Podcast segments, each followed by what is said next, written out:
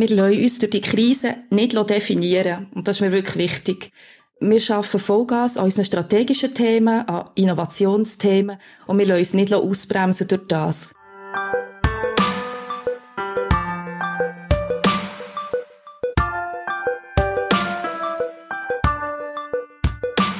Grüezi und herzlich willkommen im Swissmem Podcast. Mein Name ist Dominik Zigmund.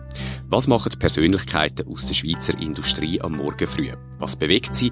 Wie startet sie den Tag? Darüber reden wir in dem Podcast.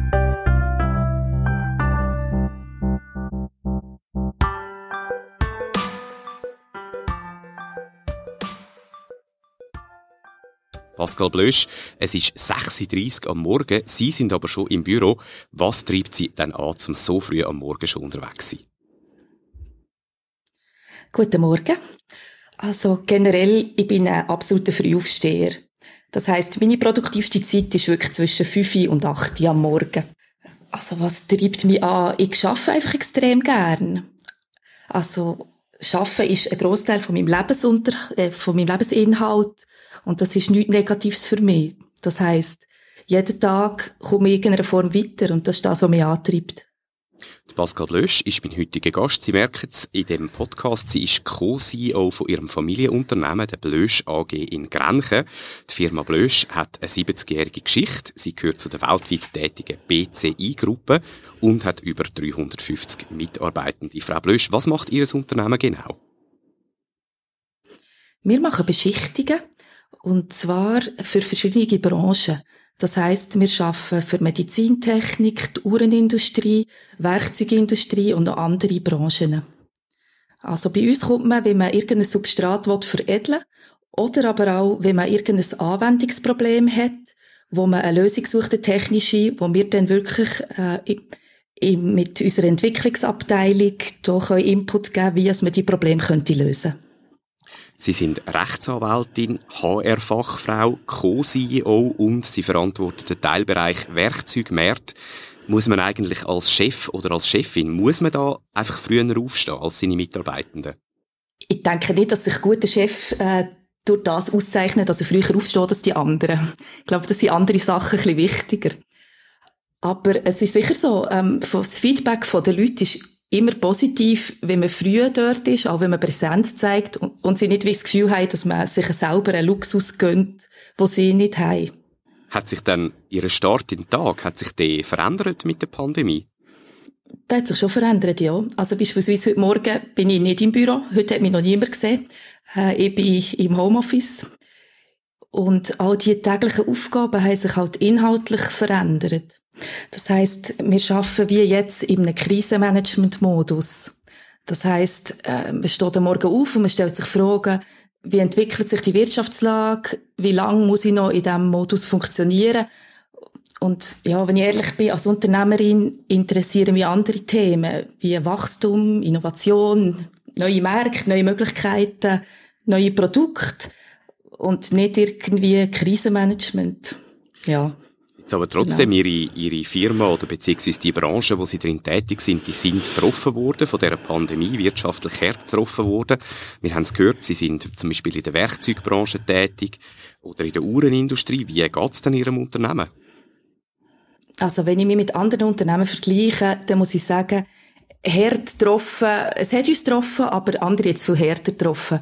Wir haben natürlich jetzt konkreter Luxus, dass wir für sehr viele verschiedene Branchen tätig sind. Das heisst, wir können uns wie gut ein bisschen abstützen. Die Uhren sind anders getroffen worden als die Werkzeuge oder als Medizin. Aber was sicher passiert ist, dass unsere Wachstumspläne sind halt komplett über den Haufen geworfen worden.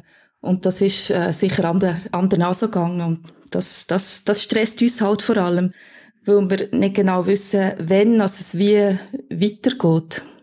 Wie haben Sie auf die Krise reagiert? Ich würde sagen, wir haben vor allem sehr schnell reagiert. Also aus irgendeiner Intuition heraus habe ich ganz Anfang Januar eine grosse Menge Masken bestellt. Und äh, wir haben uns auch sehr frühzeitig Kurzarbeit angemeldet, eigentlich bevor der Schock bei uns war. Ähm, als Zulieferer haben wir oft eine Zeitverzögerung von zwei bis vier Wochen auf dem Markt. Das heißt, wir haben es eigentlich relativ klar gesehen, nachdem plötzlich viele Kunden Türen zugemacht haben, oder? Ähm, was wir sicher haben jetzt aktuell ist eine sehr enge Begleitung von uns CEOs durch unseren Verwaltungsrat. Und wir schaffen auch äh, in einem anderen Modus. Das heißt, wir schaffen so mit Marktszenarien für wirklich, dass wir Engpässe können früh erkennen und dann auch können reagieren Was mir aber noch wichtig ist zu sagen, wir, wir lassen uns durch die Krise nicht definieren. Und das ist mir wirklich wichtig. Wir schaffen Vollgas an unseren strategischen Themen, an Innovationsthemen und wir lassen uns nicht ausbremsen durch das. Und ich denke, das ist wichtig, mit dieser Einstellung in die Krise hineinzugehen, dass es eben vorübergehend ist.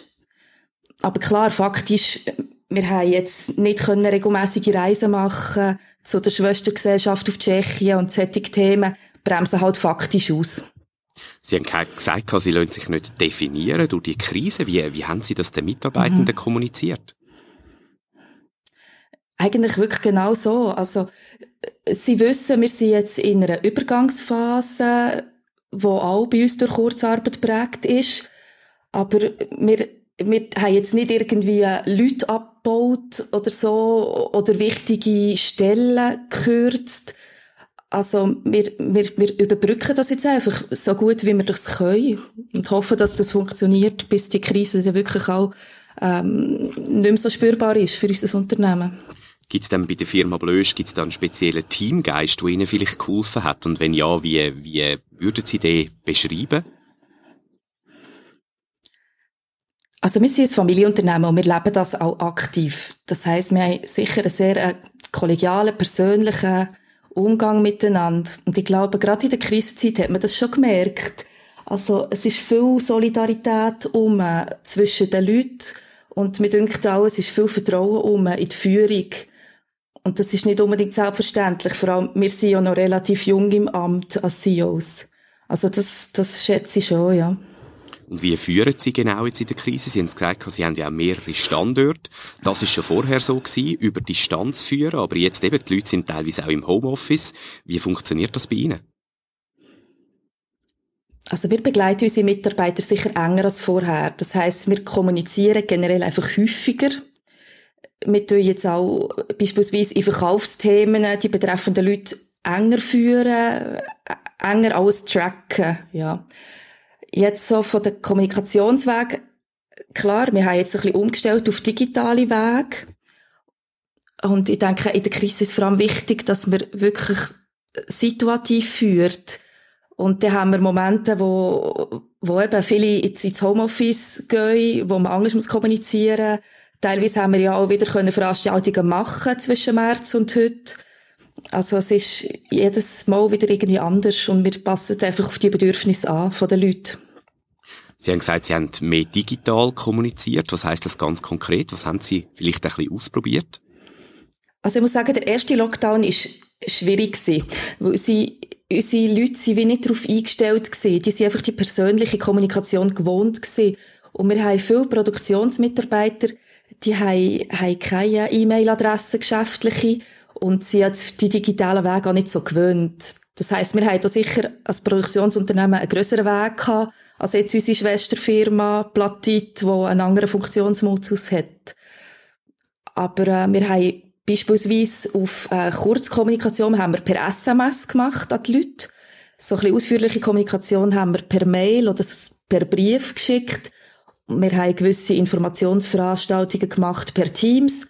Oder wir machen jetzt auch eine Personalinformation, wo wir über ähm, Videobotschaft machen und dann das verteilen. Also man sucht immer so ein bisschen andere Wege. Ist das auch etwas, was sich jetzt in Ihrem Alltag viel mehr Zeit einnimmt? Das tönt doch sehr aufwendig, die Kommunikation. Das ist sicher so, ja. Das würde ich schon sagen. Es ist auch es ist auch irgendwie einfach schade. Also ich vermisse auch den persönlichen Kontakt. Man, man hat auch die ganze nonverbale Kommunikation, die wegfällt. Und ich denke, die ist extrem wichtig. Und also, ich denke nicht, dass die digitale Kommunikation wirklich die äh, herkömmliche Kommunikation kann ersetzen oder er nicht vollständig. Das heißt, Sie rechnen eigentlich nicht damit, dass die Wege, wo Sie jetzt etabliert haben, SMS, digitale Teammeetings, das werden Sie wieder abschaffen nach der Pandemie?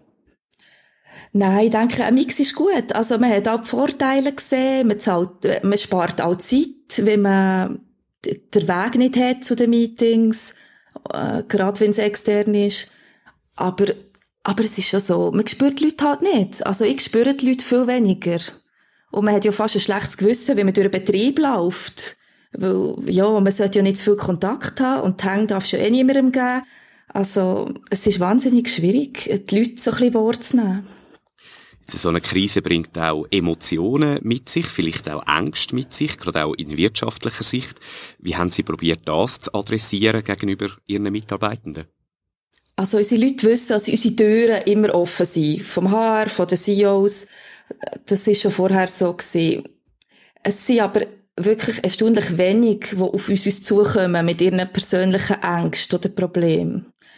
Also was wir anbieten haben, sind so ein bisschen finanzielle Überbrückungshilfen, Darlehen oder so. Aber auch das ist relativ wenig in Anspruch genommen worden, ja. Wie erklären Sie sich das? Also, äh, ich, also, ich weiss nicht, vielleicht sind die Leute haben das Vertrauen, dass wir sie durch die Krise führen und dass sie ihren Job nicht verlieren. Oder sie suchen sich die Hilfe jemand anders. Also, ich weiß nicht, ob man mit so persönlichen Problemen zum Arbeitgeber geht. Das hat immer wie zwei Seiten. Ja. Denken Sie denn, dass Sie jetzt in Ihrem Führungsstil, dass Sie eher vorausgehen, dass Sie die Leute mitziehen, also vielleicht ein bisschen modellhaft führen? Oder haben Sie da ein anderes Verständnis? Und was bedeutet das jetzt auch gerade in dem Moment von der Krise? Also wie meint ihr das genau? Also ob ich nach Lehrbuch führe jetzt in der Krise oder wie? ich weiß nicht, ob es ein Lehrbuch gibt für Krisenführung, aber man könnte ja, man könnte ja zwei, man könnte zwei Sachen probieren, oder? Man könnte sagen, ja, ich bin jetzt der, der die Fahne voraustreibt und alle anderen mit mir quasi nachlaufen und ich sage eigentlich ein bisschen, wo es durchgeht, oder? Man nimmt sich ein bisschen zurück, man führt vielleicht mhm. eher von hinten. Ähm, Im Lehrbuch würde jetzt vielleicht stehen Coaching oder solche Sachen. Was, was ist da Ihres, Ihr Ansatz oder Ihr Verständnis? Also ich glaube, es ist schon wichtig, dass die Leute sehen, wie wir mit dieser Krise umgehen, wie wir uns verhalten, wo das auf, sie können auf das auch schliessen, wie es im Unternehmen geht, durch unser Verhalten. Also, dass man da eine starke Präsenz zeigt, sei es digital oder physisch, ist sicher wichtig. Aber ich denke, es ist, es ist situativ wir können ja nicht sagen, dass die Krise vom März bis heute gleich ist gewesen. Die hat sich ja auch verändert. Es sind immer neue Regeln gekommen und man hat sich jedes Mal wieder neu müssen anpassen. Genau. Wenn Sie jetzt äh, nach vorne schauen, irgendwann wird die Krise hoffentlich vorbei sein, aber es geht mhm. wahrscheinlich doch noch eine Weile. Auf was freuen Sie sich so in nächster Zeit? Hm. Ich freue mich darauf, dass ich wieder an Themen arbeiten kann, die wirklich spannend sind und Freude machen. Also das Krisenmanagement äh, äh, hat ja irgendwie Anreiz im ersten Moment. Es, es tut einem herausfordern als Führungsperson und als CEO. Aber eigentlich sind es nicht die Themen, die einem Freude machen.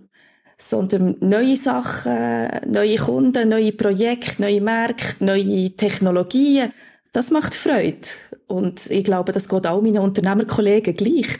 Und da freue ich mich einfach, wenn das durch ist. Und sicher auch, wenn die gesundheitlichen Sorgen weg sind. Wir haben Mitarbeiter, wo, wo das sehr belastet, die Situation. Und das ist, das schlägt auf Motivation. Und ja, die Leute motivieren ist wichtig und das geht sicher auch in der Krise. Aber man merkt halt, dass der Schnuff irgendwann ausgeht, den Leuten. Und dass man auch etwas anderes bieten will, spannende Aufgaben und nicht ein Abwarten, bis etwas durch ist. Der Tag ist noch jung, es ist noch dunkel draussen. Hat man am Morgen früh eine andere Perspektive auf die Krise oder auf das eigene Unternehmen als vielleicht irgendwann später im Tag, wenn ein Termin der andere jagt? Hm, also, man, man ist sicher optimistisch, wenn man den Tag startet. Und die Rückschläge von gestern hat man verarbeitet. Und jetzt muss einfach hoffen, dass heute keine kommen. Aber ich glaube, ja, so generell kann ich es nicht sagen. Ich bin generell einfach frischer am Morgen und optimistisch und schaue, was ich das Beste aus dem Tag mache. Was steht denn heute noch an bei Ihnen? Also ganz konkret äh, auf meiner To-Do-Liste heute. Ich habe ein paar Publikationen. Wir haben hier eine neue DLC-Beschichtung für Bauteile, die wir einführen. Und die muss ich jetzt ähm, anschauen, überprüfen, dass wir die dann publizieren können. Ich tue sicher einen Blick ins CRM werfen heute, schauen, wie es unseren Kunden geht. ja, und äh, wir haben aktuell äh, zwei sehr spannende Kaderstellen, die ich am Rekrutieren bin. Und da darf ich heute mal einen ersten Blick in die Dossiers werfen. Das klingt doch sehr spannend. Und zum Schluss, was wünschen Sie sich für diesen Tag? Also im Moment wünsche ich mir eigentlich jeden Tag das Gleiche. Dass wir auf gesundheitlicher Ebene und auf wirtschaftlicher Ebene irgendwie einfach weiterkommen im Kampf gegen die Pandemie. Dass wir eben wieder können mit den spannenden Themen arbeiten und äh, wieder ein bisschen mehr Freude haben an unserer Arbeit. Das wünsche ich Ihnen von Herzen. Pascal Blösch, danke vielmals für das Gespräch. Merci euch. Und weiterhin ganz einen guten Start in den Tag. Und Ihnen danke vielmals fürs Zuhören. Danke, wenn Sie wieder einschalten beim Swissmem Podcast. Sie finden uns auch im Internet swissmem.ch slash podcast. Danke vielmals fürs Zuhören und auf Wiederhören.